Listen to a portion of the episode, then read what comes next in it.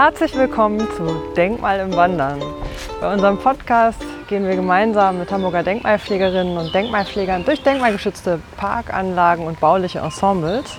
Und ich freue mich sehr, dass ich heute wieder hier stehe mit Dr. Jens Beck, der im Denkmalschutzamt für die Gartendenkmalpflege zuständig ist.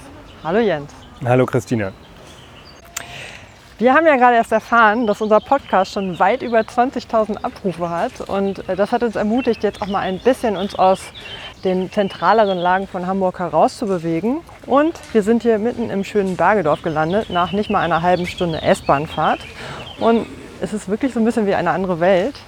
Wir stehen jetzt hier hinter dem Pastorat der St. Petri-Kirche und können hier schon einen ersten Blick auf das Bergedorfer Schloss erhaschen. Und ich muss zu Anfang gleich einmal kurz blank ziehen, weil ich äh, habe keine Ahnung von der Geschichte des Bergedorfer Schlosses und noch weniger von seinem Schlosspark. Und ich hoffe, dass du da jetzt ein wenig Licht in die Dunkelheit bringen wirst. Bitte, Jens, warum fangen wir hier an? Wir stehen hier am alten Haupteingang zum Schlosspark oder es ist heute immer noch der Haupteingang von der Stadt sozusagen. Du hast schon gesagt, wir stehen hier am Pastorat, also am alten Ortskern Bergedorfs mit der Petrikirche und gehen von hier auf die Südseite des Schlosses zu. Das ist so eine Art Schauseite zur Stadt hin, könnte man sagen. Wir kommen gleich auf die Baugeschichte des Schlosses noch zu sprechen, aber wir sehen hier schon sehr schön die Gestaltung des späten 19. Jahrhunderts. Man geht also erst über den äußeren Schlossgraben und dann durch den Wall hindurch, der hier sehr schön als Eingang so ein bisschen eng und düster gestaltet ist mit den großen Findlingen und dieser engen Bepflanzung. Und dann treten wir da heraus in das Licht und stehen direkt vor dem Schloss. Das machen wir jetzt. Das machen wir jetzt, genau. Von wann ist das Schloss genau? Die mittelalterliche Baugeschichte des Schlosses ist noch nicht richtig erforscht. Ich glaube, es hat hier noch keine großen Grabungen gegeben. Vermutlich gab es hier schon im Mittelalter eine Fluchtburg oder ähnliches mehr. Die heutige Bausubstanz stammt vorwiegend aus dem 15. und 16. Jahrhundert. Ähm, auch die Reste des Verteidigungssystems, was wir noch sehen, also zwei Burggräben und hier dazwischen diese große Wandanlage, das wurde alles in dieser Zeit angelegt. Die Hauptbausubstanz, die wir heute noch sehen, stammt aber aus dem späten 19. Jahrhundert. Das Bergedorfer Schloss war Ende des 19. Jahrhunderts stark baufällig und ich glaube, es gab sogar Diskussionen um den Abriss dieses Gebäudes. Man hat sich aber dagegen entschieden.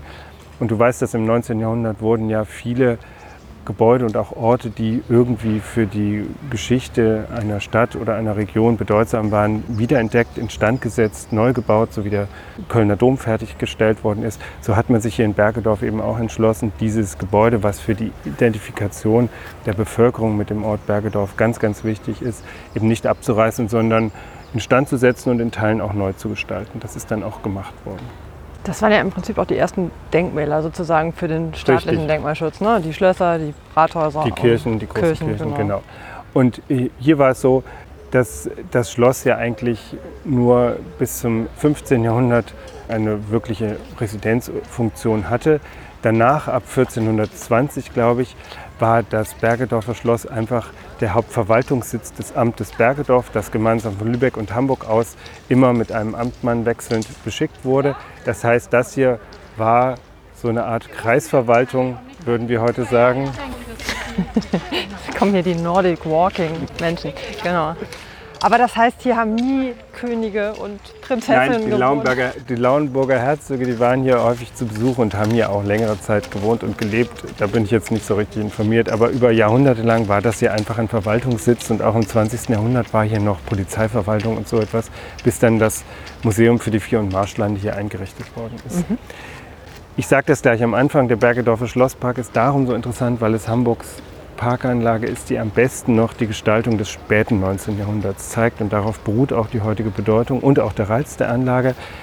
Das mag vielleicht überraschen, weil die großen Parkanlagen, die man so kennt, also vor allem die Parks an der Elbe, die stammen ja alle aus dem frühen 19. Jahrhundert und haben auch die Gestaltung noch ganz gut bewahrt. Also Bauerspark zum Beispiel oder der Jenischpark auch.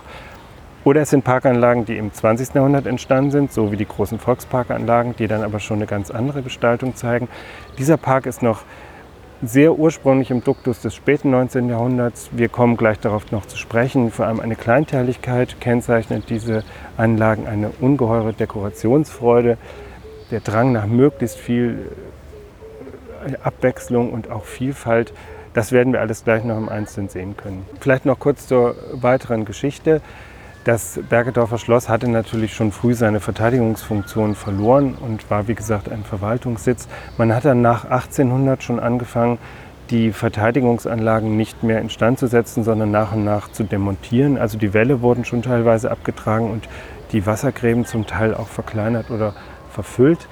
Richtig umgestaltet wurde das Gelände aber dann erstmals gegen Ende des 19. Jahrhunderts, als die Forderung aufkam, auch der wachsenden Stadt Bergedorf eine Parkanlage für die Bevölkerung zur Verfügung zu stellen. Bergedorf hatte damals noch keinen Stadtpark und der Schlosspark wurde deswegen auch als sozusagen der Stadtpark von Bergedorf konzipiert, eben ganz im Duktus des 19. Jahrhunderts, noch nicht, wie wir das dann später kennen, als eine Anlage, die auch für Spiel und Sport zum Beispiel offen war, sondern es ist eine rein repräsentativ gestaltete Anlage, in der man vor allem spazieren gehen sollte. Auch darauf werden wir öfter noch zu sprechen kommen. Kurze Frage, das Geländer hier, von wann ist das hier? Das ist noch bauzeitlich, also aus der Zeit um 1895 ungefähr.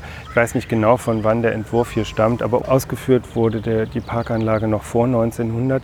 Alles, was wir hier sehen, hat sich damals das Hamburger Ingenieurwesen, was für die Gestaltung zuständig war, ausgedacht unter der Leitung von Franz Andreas Meyer, dem Oberingenieur. Und ich finde bemerkenswert, an der Anlage kann man noch sehr schön die damalige Dekorationsfreude sehen. Man hat sich wirklich sehr bemüht, alle baulichen Elemente hier sehr hochwertig zu entwerfen. Du hast jetzt auf das Gelände, vor dem wir stehen, schon hingewiesen. Ich finde sehr, sehr schön, wie man zum Beispiel so ein Gelände anfangen lässt. Das ist ja, als ob sich das wirklich hier aus diesen hingelegten Findlingen so entwickelt.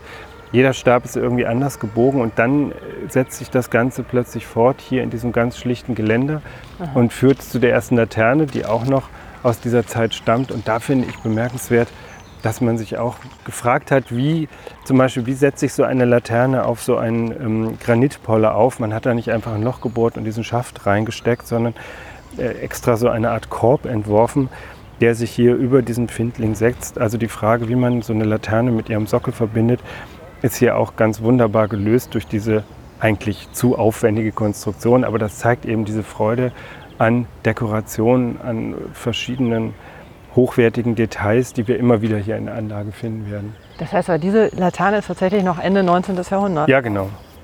Wir können ja jetzt mal zum Haupteingang des Schlosses gehen. Wir gehen jetzt zum Haupteingang, genau. Und dort können wir noch mal etwas auf die jüngere Baugeschichte des Schlosses eingehen. Genau, wir lassen das Schloss auf unserer rechten Seite liegen. Links sehen wir hier eine große Wiese. Gehört die auch zur Gestaltung des 19. Jahrhunderts? Ja, die war früher nicht ganz so groß und etwas stärker aufgeschmückt. Aber im 19. Jahrhundert war es natürlich streng verboten, die Rasenflächen zu betreten. Also die heutigen Nutzungen in Anlagen, die uns ganz vertraut sind, dass man auf dem Rasen sitzt, dass man picknickt, dass man dort spielt und Sport betreibt. Das war im 19. Jahrhundert natürlich nicht so. Diese Anlage diente ausschließlich der Kontemplation, also dem Müßiggang. Viel anderes sollte hier nicht stattfinden. Jetzt sind wir beim Haupteingang angekommen. Hier nochmal zur Baugeschichte. Man sieht hier ganz schön die Teile, die Andreas Meyer selber neu entworfen hat im späten 19. Jahrhundert. Also vor allem dieses Torhaus und auch den Eckturm. Solche Bauteile hatte natürlich auch das mittelalterliche äh, Bergedorfer Schloss schon, aber die waren nicht ganz so aufwendig. Diese Gestaltung zeigt diesen Wunsch nach größerer Repräsentation und auch mehr Schmuck in den Anlagen. Rechts der Flügelteil, der stammt ja noch aus dem 15., 16. Jahrhundert in dieser Schlichtheit zeigt auch noch die Wehrhaftigkeit des Schlosses. Und das wollte man im 19. Jahrhundert natürlich aufbrechen, als man dann diese neuen Teile angebaut und sehr stark instand gesetzt hat. Franz Andreas Meyer war doch auch der Ingenieur, der die Speicherstadt mitentworfen hat, oder? Ganz genau. Also es ist so klassische ähm, hannoversche Schule mit äh, neogotisch, mit Spitzbögen genau. und, und Backsteinornamenten noch und nöcher. Okay. Genau. Und wir werden auf diesen Turm nachher öfter noch schauen.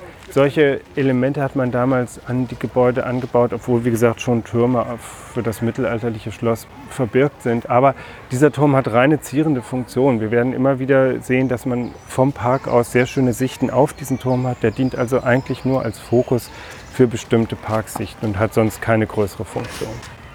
Apropos Funktion, was ist das hier links hinter uns, dieses, dieses Holzplateau? Das sieht nicht sehr bauzeitlich aus. Ja, die, die Gastronomie im Bergedorfer Schloss hat es schwer, weil im Schlosshof da eigentlich nur die Museumsleute hinfinden und Leute, die so ins Tier Kaffee trinken wollen, finden das schlecht. Deshalb war der Bedarf und der Wunsch nach einer Außengastronomie, ursprünglich sollte die auf der Südseite des Schlosses direkt vor dem Schloss sein.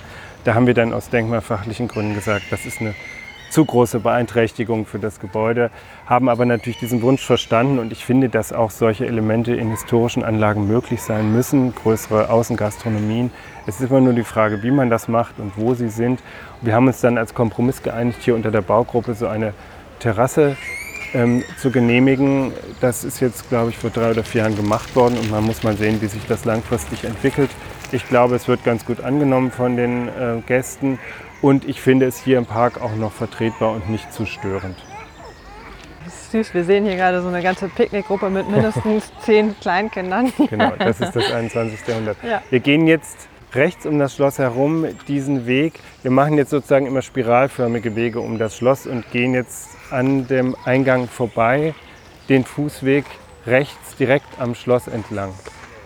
Wahrscheinlich so, wie es die Landschaftsarchitekten Ganz damals genau. auch von uns gewollt hätten. Ganz genau, Christina, wir gehen nur jetzt viel zu schnell. Wir Ah. müssten jetzt etwas langsamer schreiten. Du müsstest einen schönen Sonnenschirm bei dir haben und ich müsste dir Gedichte ins Ohr flüstern und dann ist es richtig.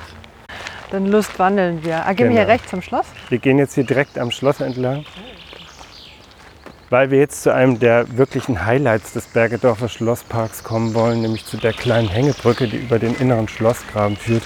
Ein unglaublich interessantes Objekt, das sehr, sehr schön zeigt, wie man sich weite Teile des Hamburger Stadtbildes im späten 19. Jahrhundert vorstellen muss. Oh, hier die Mülltonnen sind aber auch sehr geschickt und Ja, sehr, sehr hochwertig hier mit diesen Wangen und den falsch ausgesuchten Steinformaten. Sehr schön. Psst. So, einmal um die Schlossecke und hier sehen wir schon so eine hübsche kleine Hängebrücke. Genau, an der Ostseite des Schlosses führt diese kleine Hängebrücke über den Schlossgraben. Sehr, sehr schön. Auch ein Werk aus Schmiedeeisen. Das zeigt uns nochmal die Dekorationsfreude des späten 19. Jahrhunderts und auch die Qualität, die diese Elemente hatten, die das Ingenieurwesen selber entworfen hat.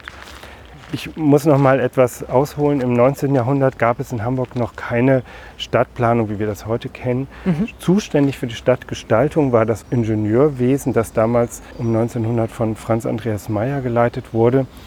Es gab noch keinen Oberbaudirektor und das Ingenieurwesen, das war zwar mit hervorragenden Fachleuten besetzt, aber das waren eben alles eher Ingenieure, die aus der, zum Teil aus der äh, Strom- und Wassertechnik kamen. Die waren oft architektonisch durchaus geschult, aber es waren jetzt keine ausgewiesenen Städtebauer. Trotzdem sind diesen Leuten die Aufgaben der Stadtplanung sozusagen immer weiter zugewachsen, weil Hamburg ja dann sehr schnell gewachsen ist im 19. Jahrhundert und die Bauverwaltung ist damit eigentlich nicht nachgekommen oder hat damit nicht Schritt halten können. In Berlin gab es ja schon recht früh einen Oberbaudirektor und in Hamburg wurde sowas dann auch gefordert.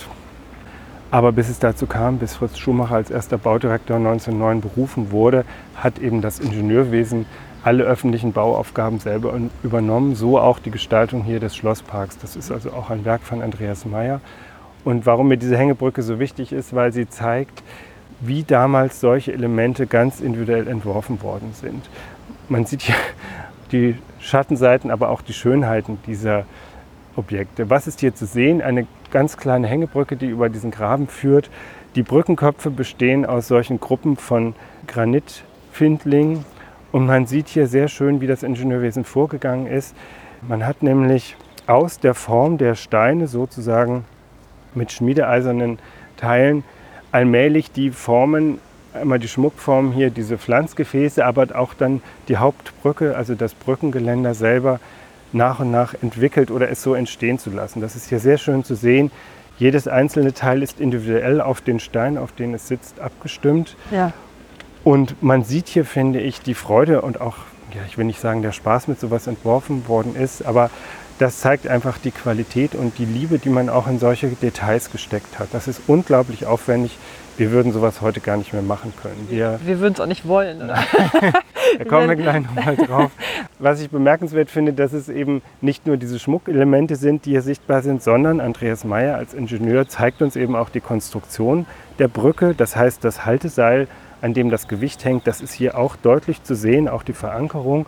Und auf der Brücke selber verschmelzen dann diese ähm, rein funktionalen Elemente sehr schön mit den zierenden Elementen zu einer Großform. Das finde ich ganz fantastisch. Man muss sich aber tatsächlich, wie du schon angedeutet hast, vorstellen, dass das Hamburger Stadtbild im späten 19. Jahrhundert sehr stark von diesen Elementen dominiert wurde. Also alle Laternen, alle Bänke, alle Straßenschilder auch, vielleicht kennst du noch dieses schöne Straßenschild an der alten Rabenstraße. Ja. Alle diese Elemente, mit denen die Stadt vollgestellt war, die sahen ungefähr so aus. Und man kann sich schon vorstellen, dass den Leuten irgendwas dann auch ein bisschen zu viel war. Es kam dann um 1900 ja auch harsche Kritik an diesen Elementen. Letztlich mündet das Ganze dann in die Reformbewegung des 20. Jahrhunderts. Ich will nicht sagen bis zum Bauhaus, aber das sind ja alles Reaktionen auf diese übergroße Dekorationsfülle, ich sage mal, der Gründerzeit, die hier in Hamburg besonders ausgeprägt war. Und Leute wie Alfred Lichtwag, also der erste Direktor der Hamburger Kunsthalle, die haben das ja dann auch harsch kritisiert mit gewaltigen Worten und letztlich haben die sich auch Gehör verschaffen können. Ähm, dem Ingenieurwesen wurde dann die Zuständigkeit für die Gestaltung solcher Elemente nach und nach entzogen. Und nach dem Ersten Weltkrieg kam das ja richtig zum Tragen, als dann auch mit Otto Linne der erste Gartendirektor berufen wurde. Und dann verschwanden diese Elemente nach und nach aus den Anlagen. Weil es irgendwie auch ganz bezaubernd ist. Ne? Man würde ja eigentlich denken, dass aus dem Ingenieursbereich eher so sehr funktionale, äh, äh, schlichte, genau. schlichte Gestaltung kommt und dann wird hier so rumgeschwurbelt. Wird das also so verspielt gemacht, das ist schon toll. Und äh, was ich eben auch klasse finde, man hat sich wirklich um jedes einzelne Detail Gedanken gemacht. Wenn ja. wir heute so eine Brücke entwerfen würden, dann haben wir ja nur Standardlösungen. Also wenn ich sowas heute genehmigen muss, dann werden mir drei Modelle vorgelegt, aus denen ich sagen kann, welches ich am besten finde. Und mehr machen wir heute ja nicht mehr. Also die Arbeit, die in so einem Element steckt, auch in Entwurfsarbeit, die ist enorm und sowas können wir uns heute gar nicht mehr erlauben. Mhm. Ist das eigentlich, also nochmal ein letztes zur handwerklichen Ausführung, muss man sich vorstellen, dass hier diese Steine schon standen und dann diese Metallarbeiten da dran befestigt wurden? Oder ist das Im Prinzip ja, aber die Steine sind natürlich hierher geschafft worden. Die ja, sind ja. auch extra so gruppiert. Man sieht das, wie sorgfältig die gesetzt sind. Ich will nicht sagen, dass das so sorgfältig gemacht wird wie in japanischen Gärten, aber wie gut ausgesucht die Formen sind, wie das alles zusammenpasst. Und dann werden diese Sachen einzeln extra für diese einzelnen Situationen so entworfen und dann auch hergestellt. Es ist schön, dass du nochmal unseren Blick darauf lenkst, weil ich, also ganz oberflächlich hätte man gedacht, so, ja Gott, also wir sind so ein bisschen so Baumarkt versaut. Also sowas ist ja einfach, sowas so herzustellen mit irgendeiner Kunststoff, was weiß ich, irgendeine Kunststofffüllung, Stein oder sonst wie. Aber wenn man sich das anguckt, auch vor welchem Hintergrund das so gestaltet wurde, das ist wirklich hohe Handwerkskunst. Ja, und man muss das auch wertschätzen. Das ist ja auch das ein Anliegen der Denkmalpflege, diese Sachen, die vielleicht so unzeitgemäß wirken, dass man die trotzdem erhält als Dokumente der Zeit und als Anschauungsobjekte. Und ich finde, man sieht wirklich, wie viel Qualität doch in solchen Objekten steckt. Ein Hoch auf die Hängebrücke. Ja. Und jetzt können wir einmal hier rüber wir gehen über die Hängebrücke rüber. Und uns nach links oder rechts wenden? Wir gehen jetzt nach links auf den sogenannten oder um den sogenannten Schneckenberg herum. Auch eine dieser von Andreas Meyer bewusst belassenen Bastionsreste, die er sehr schön nutzt, um hier im Park so einen Aussichtshügel zu kreieren, der höchste Punkt der Anlage, von dem man auch schöne Blicke nach allen Seiten hat. Wir gehen aber nicht ganz auf den Hügel hinauf, sondern hier unter dieser sehr schönen Hängebuche hindurch um den Hügel herum. Wie alt ist die Buche in etwa? Die ist aus der Ursprungszeit, also ungefähr 120, 130 Jahre hat die jetzt. Ich finde es immer wahnsinnig schwer zu schätzen, wie, wie alt solche ja. Bäume sind. Ne? Aber lassen wir das genau. Thema. So. Wir gehen jetzt links um den Schneckenberg herum und ich finde, in dieser Partie äh, kann man sich ganz schön vor Augen führen, ein Hauptcharakteristikum in der Gestaltung dieser Anlagen. Es war alles sehr, sehr kleinteilig gestaltet, sehr engräumig. Man hat eigentlich nicht so großen Perspektiven, obwohl wir jetzt links sehr schön auf diesen neu gebauten Schlossturm schauen können. Aber das sind alles immer so kleine Bilder, durch die man durchgeht, dann schließen sich die Pflanzungen wieder. Die Pflanzungen sind unglaublich vielgestaltig, rotlaubige Gehölze. Wir hatten eben diese Hängebuche mit diesem nach unten gerichteten Habitus, helllaubige Gehölze dazu, große blühende Gehölze wie Kastanien und so weiter. Also eine ganz, ganz große Vielfalt immer wieder in den Details, enge Wegeführung, Kleinräumigkeit, sagte ich schon, eine große Abwechslung, denn ich wiederhole das nochmal, die Anlagen waren ausschließlich zum Spazierengehen gedacht. Äh, wir gehen jetzt hier gerade auf eine, eine Brücke zu, die ein wenig jünger aussieht als die Hängebrücke. Genau, eben. eine richtige schöne 60er Jahre Brücke, aber auch hier sieht man noch, dass man sich auch in der Nachkriegszeit doch noch Gedanken um die Gestaltung gemacht hat. Wir hatten das im Alstervorland ja auch schon. Hier ist es genauso. Also diese Brücke ist nicht nur in sich gewölbt, sondern sie ist auch noch eingezogen, das heißt in der Mitte verschmälert, sodass sich eine sozusagen doppelte Dynamik ergibt. Und du siehst, Christina, auch hier ist das Geländer, obwohl es ein ganz einfaches Geländer ist, nicht primitiv. Denn die Geländerstäbe die sind in einer gewissen Art gesetzt, sodass sich immer noch ein Rhythmus ergibt und eine Abwechslung. Also das ist auch nicht so stupid, wie wir das heute machen, sondern allein durch die Rückung und äh, Drehung der Stäbe ergibt sich hier immer noch so ein interessantes Gestaltungsmotiv. Genau, es sind immer, immer zwei in die eine Richtung und eins flach, zwei nach vorne, eins flach. Lustig. Aber ich, ich, wäre ich, wär ich gar nicht dran hängen geblieben. Und hier neben steht wieder so eine Laterne, guck dir das an. Also auch da ist wieder diese, diese Freude oder dieser Wunsch nach Vielfalt. Eigentlich ist das Ganze aus einem Quadrat heraus entwickelt. Dann gibt es aber auch immer wieder diese Verstrebungen, die dann über Eck gestellt sind und auch der Beleuchtungskörper an sich ist dann wieder gedreht und auf Eck gesetzt. Hier wird auch mit diesem Quadratmotiv immer wieder gespielt und auch das wird bis ins Letzte ausgereizt. Mhm. Also ganz herrlich finde ich das. Wäre das ein paar Jahrzehnte später gestaltet worden, wäre es wahrscheinlich etwas schnörkeliger, Dann stellen hier oder? so eine Kugelleuchte wahrscheinlich. Ah, oder eine Kugelleuchte, so, genau. Vom Hauptmannplatz. Ich denke gerade so jugendstilig oder so, aber da war Hamburg ja nicht so weit vorne. Nein, ne? dieser florale Jugendstil ist ja weitgehend an Hamburg vorbeigegangen. Wir kommen jetzt hier zu einem ersten Sitzplatz. Diese Sitzplätze äh, haben eine ganz, ganz wichtige Funktion. Einmal ist es natürlich klar, ich sagte schon, man setzt sich in so einer Parkanlage nicht irgendwo hin, sondern immer nur da, wo der Gestalter, der Gartenkünstler einem das anbietet. Und in der Regel sind das immer Sitzplätze, die auch besonders reizvolle Aussichten haben. In dem Fall ist es so, dass man von diesem Sitzplatz rechts schon das Jahn-Denkmal sieht. Wir kommen gleich noch auf die Personenstandbilder, aber man sieht hier eben auch sehr schön auf den äußeren Schlossgraben und hat hier einen tieferen Blick in die Anlage hinein. Diese Sitzplätze sind meistens so gestaltet, wie man damals sagte, grottiert. Das heißt, die Rückwand, die in den Hang einschneidet, die ist hier durch große Findlinge abgefangen und wie so eine kleine Sitzgrotte gestaltet. Davon gibt es mehrere. Also hier wird dieser Hügel auch äh, als willkommene Gelegenheit benutzt, solche Elemente aufzuführen. Dieser erste Sitzplatz hier ist etwas ganz Besonderes, weil in der Rückwand der sogenannte Wentorfer Stein eingebaut worden ist. Das ist auch ein Findling, der allerdings behauen ist aus dem Mittelalter stammt. Man weiß gar nicht so genau, welche Funktion er hatte. Er ist bei Straßenbauarbeiten im 19. Jahrhundert gefunden worden und zeigt natürlich auch den Wunsch nach örtlicher Identifikation. Also so ein Stein wird dann auch als Teil der Ortsgeschichte definiert und hier als etwas Besonderes eingebaut. Man weiß nicht so genau, wozu dieser Stein verwendet wurde. Er hatte Bearbeitungsspuren, darum gibt es den Verdacht, dass es so um so eine Art Kultstein, ein Gerichtsstein oder ein Opferstein oder sowas handelte. So ein Stonehenge. Genau. Sehr schön, so schräg integriert. Und wir sind hier bei einem weiteren Aspekt dieser Parkanlagen. Man sollte also sich hier nicht nur ergehen, ähm, Müßiggang hat in Deutschland ja immer so einen unschönen Beigeschmack. Nein, also beim Spazierengehen war natürlich auch der Bildungsgedanke immer präsent.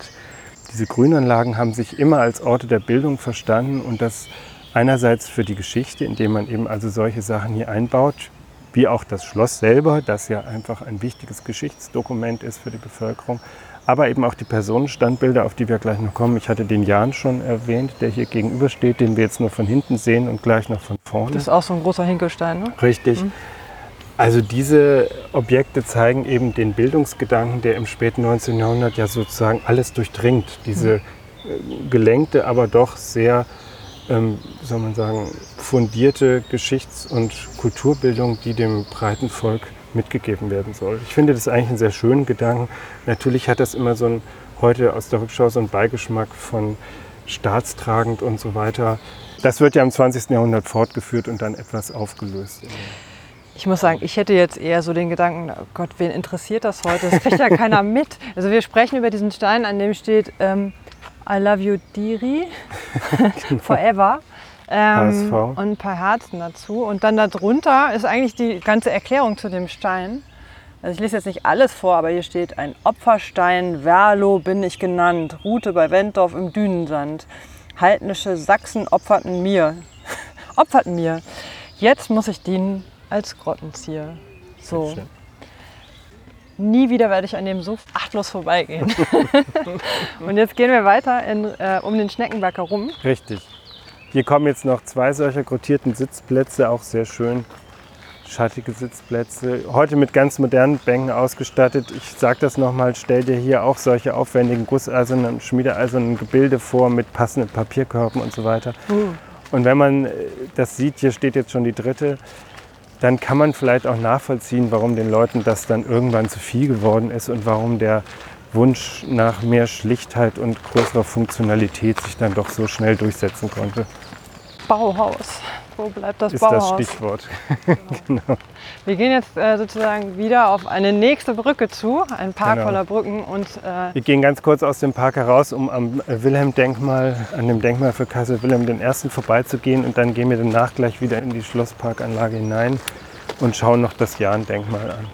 Auf dem Weg dahin übrigens äh, ganz schön finde ich, dass hier der Denkmalkultus fortgesetzt wird. Hier haben vor einigen Jahren engagierte Bürger einen kleinen Erinnerungsstein an die Jugendzeit von Johannes Brahms, die er hier in Bergedorf verbracht hat, aufgestellt.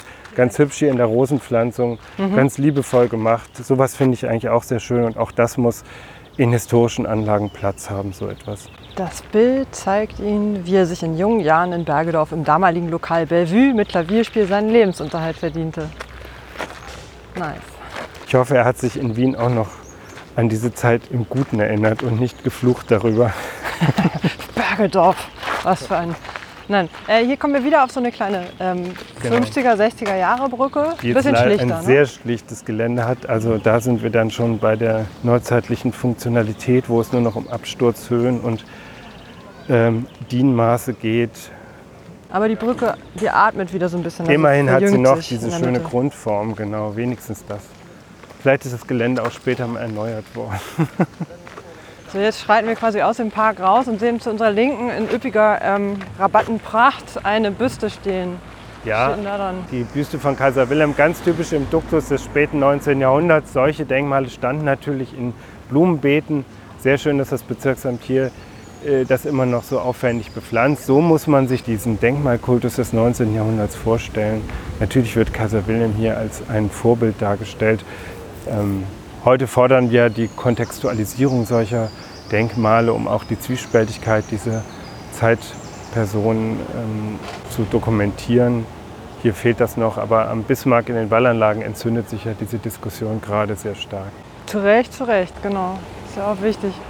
Und es hilft ja, es verhilft, muss man übrigens auch sagen, es verhilft diesen Denkmälern ja auch wieder zu neuer Wahrnehmbarkeit. Ne? Also Richtig. ich finde das jetzt also nicht nur unter historischen Gesichtspunkten wichtig, sondern ist ja auch eine Chance sozusagen, sich wieder klarzumachen, was war der Gesellschaft in der Zeit wichtig, wie hat man das umgesetzt, Natürlich. gestaltet. Und wie sehen wir heute auf Geschichte? Ne? Wo legen wir die Schwerpunkte bei der Betrachtung der Vergangenheit und welche Schlüsse wir daraus ziehen? Das ist schon genau richtig so. Wem setzen und dazu wir sind ja auch historische Anlagen da. Genau, wem setzen wir heute Denkmäler? Wen wollen wir heute auf Sockeln sehen oder nicht sockeln? Genau, wir gehen jetzt hier links wieder in die Anlage hinein und nicht geradeaus zur Chrysanderstraße, sondern links in den Hans-Frese-Weg, um nochmal zum Jahn-Denkmal zu schauen. Auf dem Weg dahin muss ich nochmal den wirklich sehr guten Pflegezustand dieser Anlage hervorheben. Das Bezirksamt äh, müht sich sehr und das ist hoch anzurechnen, auch hier zum Beispiel diese großen Staudenpflanzungen zu halten. Ein ganz wichtiges Merkmal dieser Anlagen aus dem späten 19. Jahrhundert. Ich sagte schon, Üppigkeit, Vielgestaltigkeit, Kleinteiligkeit, das waren Kennzeichen dieser Anlagen. Das kann man hier eben noch sehr schön nachvollziehen. Du siehst auch jetzt, wenn du links schaust, wieder so eine Sicht auf das Schloss, diesmal auf die Ostseite. Dann wird es wieder von Pflanzungen verborgen. Also dieses ständige Öffnen und Schließen von Sichten auf das Schloss, das ist eben auch ein Kennzeichen dieser Anlage und ganz typisch für die Zeit Für so einen Landschaftsgarten Genau. des ausgehenden 19. des Jahrhunderts. ausgehenden ne? 19. Jahrhunderts. Richtig. Ja, ja, eigentlich eine einzige Inszenierung dieses Schlosses. Ne? Ja, und äh, man hat schon, genau, es geht vor allem um das Schloss. Ich glaube, man hatte auch immer noch Blicke zur Kirche, die ja auch wichtig ist, auf den Kirchturm vor St. Petri. Aber die sonstige Bebauung von Bergedorf, die ja damals auch schon so städtische Züge hatte, die ist durch die dichte Ranzpflanzung völlig ausgeschaltet. Also man ist hier wirklich in so einer eigenen Welt und in so einer wirklich ganz eigens dafür geschaffenen Parklandschaft. Wir stehen jetzt hier vor dem Denkmal von Turnvater Jahn. Ich finde es lustig, dass so ein Turnvater irgendwie überall geehrt und äh, gepflegt und aufgestellt. Ja, und in den Parkanlagen, äh, er ist eben auch eine Person, die darauf hingewiesen hat, wie wichtig die Betätigung im Freien, das Erlebnis der Natur und auch sportliche Betätigung in frischer Luft ist. Und darum finde ich, passt er schon auch in die Grünanlagen ganz gut. Es gibt in ganz vielen Grünanlagen ja Denkmale für Jahren. Das ist schon nachvollziehbar. Letztlich ist er auch so ein Vorläufer dieser ganzen Reformbewegung, auch wenn sein Tun natürlich immer so was Vaterländisches, letztlich Staatstragendes hat. Das geht uns heute so ein bisschen ab. Aber die Inhalte dessen, was er gelehrt hat, die sind natürlich nach wie vor richtig und anerkannt. Ja. Wir lassen den Laden Jan jetzt links liegen. Okay, dann gehen wir jetzt mal in diese Spielplatz oder an dieser Spielplatz. Wir gehen jetzt rechts direkt zum Bismarck-Denkmal am Spielplatz entlang. Bismarck-Denkmal?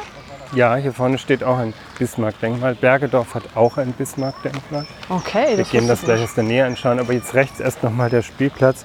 Spielplätze gab es ursprünglich in solchen Parkanlagen nicht. Das kommt auch erst im 20. Jahrhundert. Es gab zwar schon Vorläufer im 19. Jahrhundert auch, aber in dieser Form, wie wir sie kennen, sind Spielplätze ja relativ neu. Ich finde, in, auch in historischen Anlagen kann das auf jeden Fall sein und Raum haben. Es muss nur gestalterisch eingebunden sein. Hier sind mir die Spielgeräte etwas zu bunt, aber was ich ganz, ganz schön finde, dass das Bezirksamt hier bei der Neugestaltung des Spielplatzes sich an der Architektur des Schlosses orientiert hat. Und du siehst hier immer diese Treppengiebel und dieses Burgartige. Süß. Das ist natürlich dem Schloss entlehnt und das finde ich ganz hinreißend. So eine Rutsche am Schloss, am echten Schloss war Das auch nicht heute der schlecht, oder? zweite Rettungsweg. Ja, Knaller. klar. Ja, Sehr gut. Also echt sehr liebevoll gestaltet. Genau. Und jetzt drehen wir uns um und gehen weiter zum Bismarck. Wir gehen jetzt in die Bismarck-Anlage sozusagen. Das ist ein Teil, der später erst dem Bergedorfer Schlosspark angegliedert wurde, in den 20er Jahren gestaltet. Und du siehst sofort, hier ist eine ganz andere Gestaltung vorherrschend. Wir haben hier überhaupt nicht dieses landschaftlich Kleinteilige, sondern im Prinzip wird dieser große Raum nur von einer einzigen Grundform bestimmt, nämlich von dem großen Rasenrechteck hier in der Mitte. Und alles andere folgt dem. Die Rabatte folgt der Form, der Weg folgt der Form und auch letztlich diese raumbildende Gehölzpflanzung. Also alles ist aus diesem Rechteck heraus entwickelt und sonst gibt es eigentlich gar keine zusätzlichen Gestaltungsmotive. Das Ganze ist geometrisch und streng. Auch die Details sind anders. Man sieht, die Bänke sehen ganz anders aus als diese ursprünglich im Schlosspark zu denkenden gusseisernen Parkbänke. Das ist alles viel schlichter und hier merken wir eben schon diese Reformzeit, die hier ein ganz anderes Formrepertoire fordert. Allerdings ist auch dieses eine rein repräsentative Anlage. Auch hier soll man nicht auf den Rasen gehen oder Fahrrad fahren. Das kommt alles erst noch später, beziehungsweise dafür werden dann in solchen Anlagen andere Bereiche reserviert. Wir gehen gleich noch zum Schillerufer. Da ist dann die große Tummelwiese. Aber dieses hier ist wirklich eine auch wieder rein zur Kontemplation gedachte Anlage. Noch aufgewertet durch den, jetzt drehen wir uns mal um, durch dieses Denkmal für Otto von Bismarck, das ursprünglich 1906 an einer Straßenkreuzung am Rheinbecker Weg aufgestellt war und dann hierher versetzt worden ist und heute den Kopf dieser Anlage bildet. Ein kleines Bismarck-Denkmal, das mehrere Inschriften zeigt, gewollte und ungewollte. Im Sockel steht das Wichtigste in Trinitate Robur, steht da, das ist der Spruch, den Otto von Bismarck als seine Familie in den Adelsstand erhoben wurde, zu seinem Familienwappen gewählt hat, als Sinnspruch sozusagen, ein ursprünglich christlicher Spruch. In der Dreieinigkeit besteht die Stärke, könnte man etwas frei übersetzen. Jetzt, du bist so gebildet. Ich knie innerlich immer nieder, wenn ich dir zuhöre. Wie so ein wandelndes Lexikon. Wahnsinn. Und diese Dreiheit, die äh, haben natürlich Zeitgenossen immer sehr stark mit Bismarck selber in Verbindung gebracht. Ich glaube, er hat das mehr auf das Familienwappen selber bezogen, dass er dieses Kleeblatt zeigt und dann die drei Eichenblätter. Dazu Aha. passt das natürlich gut. Aber die Zeitgenossen, die Bismarck ja sehr verehrt haben, die haben in dieser Dreiheit auch andere Dinge gesehen. Zum Beispiel die Protagonisten des Deutsch-Französischen Krieges, der ja für die deutsche Nationalbildung äh, sehr, sehr wichtig war. Also Bismarck, Moltke und Rohn zum Beispiel, die drei der Hauptgeneräle. Man Verweist auch nochmal auf unsere wunderbare Podcast-Folge zum Generalsviertel. Ne? Ja, da, da begegnen wir ihnen wieder in den Straßennamenform. genau. Genau. Und diese Dreier zeigt sich hier natürlich auch baulich in diesen drei Granitsäulen, die dann den Hauptfindling mit dem Medaillon von Bismarck tragen. Das ist schon alles ganz stimmig ausgedacht. Nicht so großartig und martialisch wie der Bismarck in den Wallanlagen, aber etwas kleiner ausgefallen. Man könnte diese Dreieinigkeit natürlich auch auf das bismarckische Staatsverständnis beziehen. Otto von Bismarck hatte ja immer einen sehr starken, natürlich einen Obrigkeitsstaat gefordert. Und man könnte auch sagen, die drei Säulen seiner Politik, die sind eben dieser in sich funktionierende Obrigkeitsstaat mit einer guten Verwaltung. Dann natürlich auch die Diplomatie.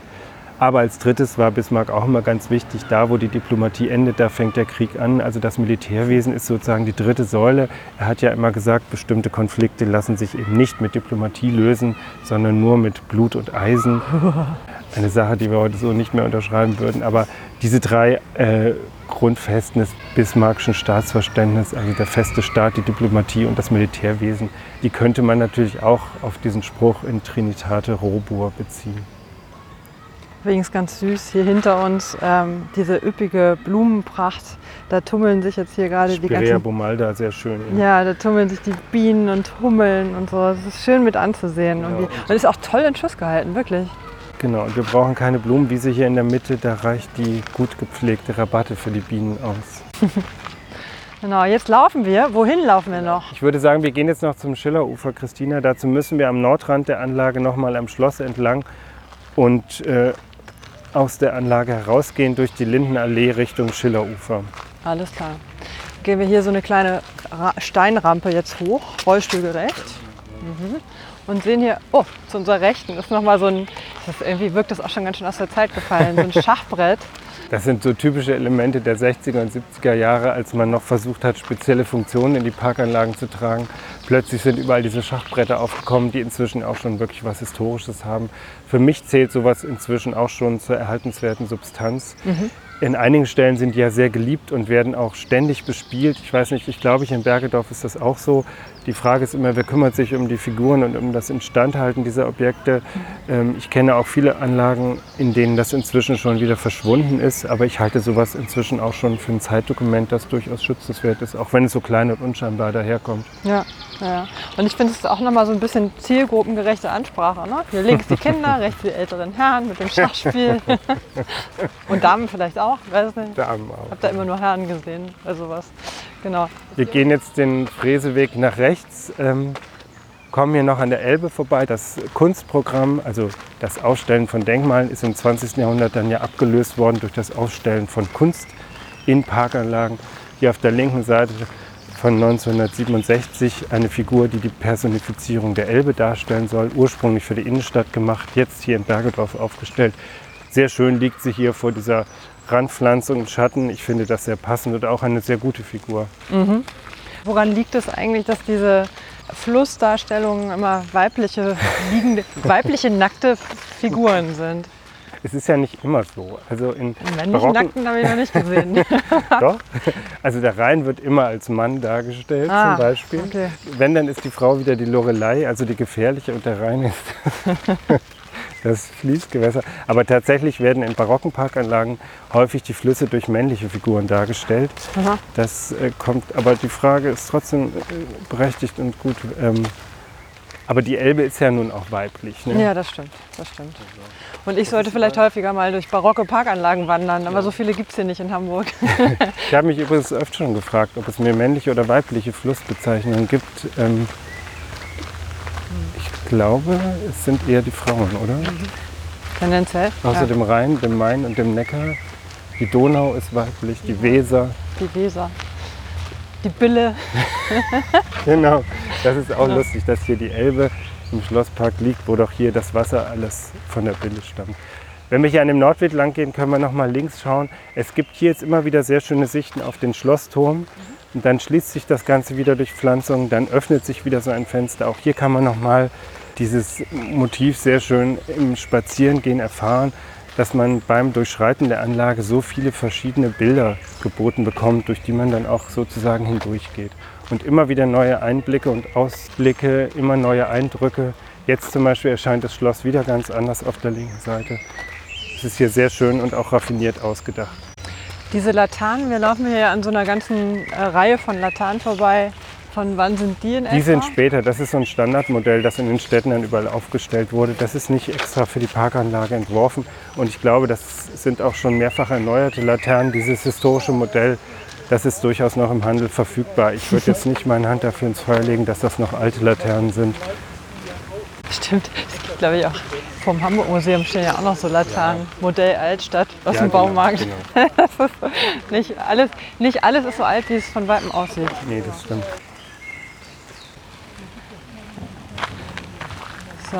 Hier links liegt noch so eine Holzhütte, die hat aber jetzt keine gartenhistorische Bedeutung. Ne? Nee, es hat immer solche Pavillons in den Anlagen gegeben, auch hier im Bergedorfer Schlosspark. Die sind ja sehr fragil und sind dann oft auch ersetzt worden durch Nachbauten. Das ist bestimmt schon der dritte oder vierte Bau seiner Art. Ich finde etwas grobschlächtig, so in der Manier der späten 80er Jahre, dann auch mit Grasdach. Nicht sehr schön. Vielleicht wird das auch nochmal durch ein anderes Modell ersetzt. So, jetzt sind wir hier kurz vor der Straße. Wir sind jetzt einmal durch die Jahrhunderte gelaufen.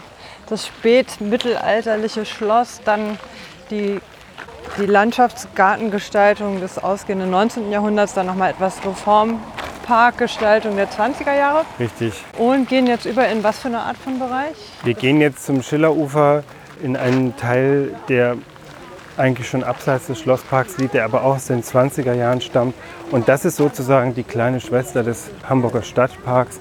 Das ist jetzt wirklich eine Anlage, die zum Bespielen gedacht ist. Da haben wir eine große Wiese, die von Anfang an als Tummelwiese gedacht war, wo man also sich ja, tummeln konnte, wie man das damals Tummeln. gesagt hatte. Bitte tummeln Sie Ja, wir sind übrigens, so. haben uns hier gerade über die, über die Straße getrollt und jetzt Genau. tummeln wir uns in den. Jetzt gehen wir hier durch eine geschnittene, genau, jetzt gehen wir durch eine geschnittene Lindenallee.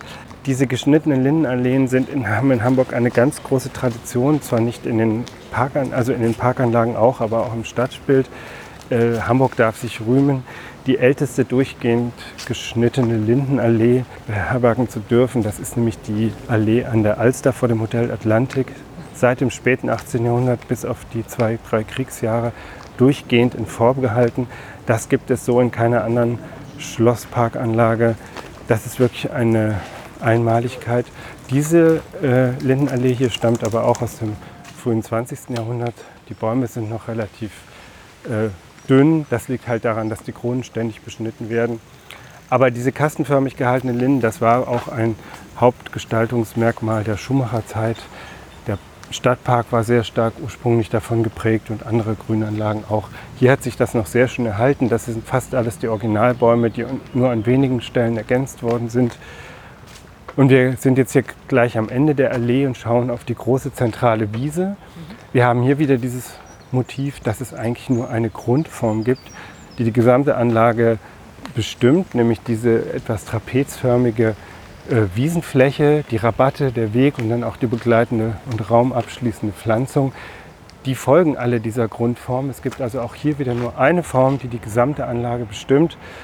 Wir können sie in eins überschauen. Es fehlt diese Kleinteiligkeit und diese Engführung. Das ist hier alles anders. Genau wie in der jüngeren Anlage am Schlosspark selber. Hier muss man sich noch vorstellen, dass das Ganze zur Bille hin viel offener war. Vermutlich ist man hier sogar ins Wasser gestiegen. Das Billebad war ja etwas weiter hier vorne gelegen.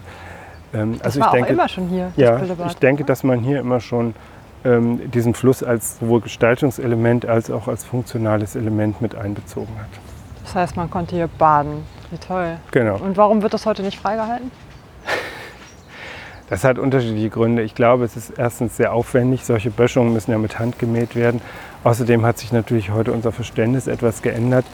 Erstens fordert der Naturschutz auch, dass gerade die Uferpartien von Gewässern nicht mehr so intensiv gepflegt werden, weil dieser etwas verbuschte Zustand ökologisch viel wertvoller ist. Außerdem müsste man, wenn man das ganz frei hält, dann wieder eine Absturzsicherung anbringen, denn es gibt heute auch die Angst, dass die Leute sich reihenweise in die Flüsse stürzen würden, wenn man sowas nicht hätte. Also ein, ein Ufer im Spannungsfeld von Naturschutz, Denkmalschutz und äh, Personenschutz. Personenschutz. ja, gut. Jetzt laufen wir mal weiter und äh, nähern uns, glaube ich, dem Höhepunkt unserer, unserer Führung. Bevor du verrätst, was der Höhepunkt ist, werde ich nur noch mal ganz kurz ein bisschen aufgeschnapptes Halbwissen Ja, weitergeben, was ich mal bei einer ähm, Kräuterführung gelernt habe Ja. mit der Kräuterfrau Daniela Wolf. Die macht regelmäßig ganz tolle Führungen durch den Jenischpark, wo sie einem so verschiedenste Kräuter nahebringt, Ja, essbare Kräuter und so weiter. Und auf jeden Fall haben wir da gestartet bei einem Lindenbaum, weil hier jetzt so viele Linden um Ja. uns rum sind. Und der Lindenbaum war oder ist traditionell ein Baum, der einfach froh macht und zufrieden. Also deswegen Lindenbäume, irgendwie hat Sehr man sich schön. versammelt, da, da findet Gesellschaft statt, irgendwie da setzt man sich drunter, wenn es einem nicht gut geht oder man, man trinkt genau, es ist auch so ein. Gemütsbaum. Wenn Ja. man in die Kunstschau-Wand taucht die Linde auf äh, bei Schubert und Ähnlichem, dann ist das immer in solchen Situationen. Das Ja, schon. genau. Also ein Baum, der eigentlich glücklich macht. Ich finde, finde das irgendwie ein schönes, also das Ja. sollte man mal im Bewusstsein halten, wenn man sich mal wieder darüber ärgert, dass alles verklebt ist. Ja, oder warum man sich fragt, warum immer die Eiche als deutscher Baum bezeichnet wird, da ist die Linde eigentlich viel sympathischer. Ja, naja, so viel zur Linde, genau.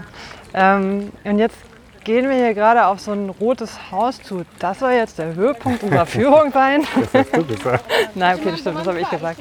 Genau, wir stehen hier vor einer Minigolfanlage, die offiziell, glaube ich, Kleingolfanlage heißt. Und das ist ganz bemerkenswert, diese Anlage stammt aus den 60er Jahren. Sie ist hier Teil dieser Parkanlage und steht deshalb auch mit unter Denkmalschutz. Was?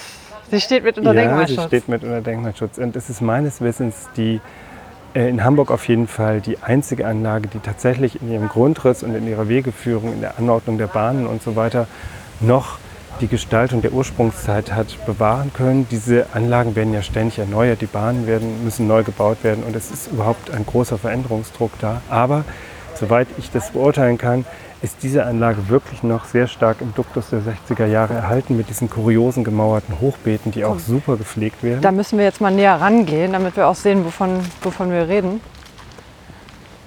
Und zwar, jetzt gehen wir mal an dem, lassen wir das Haus zu unserer Linken liegen. Und, Hallo. ach wie süß.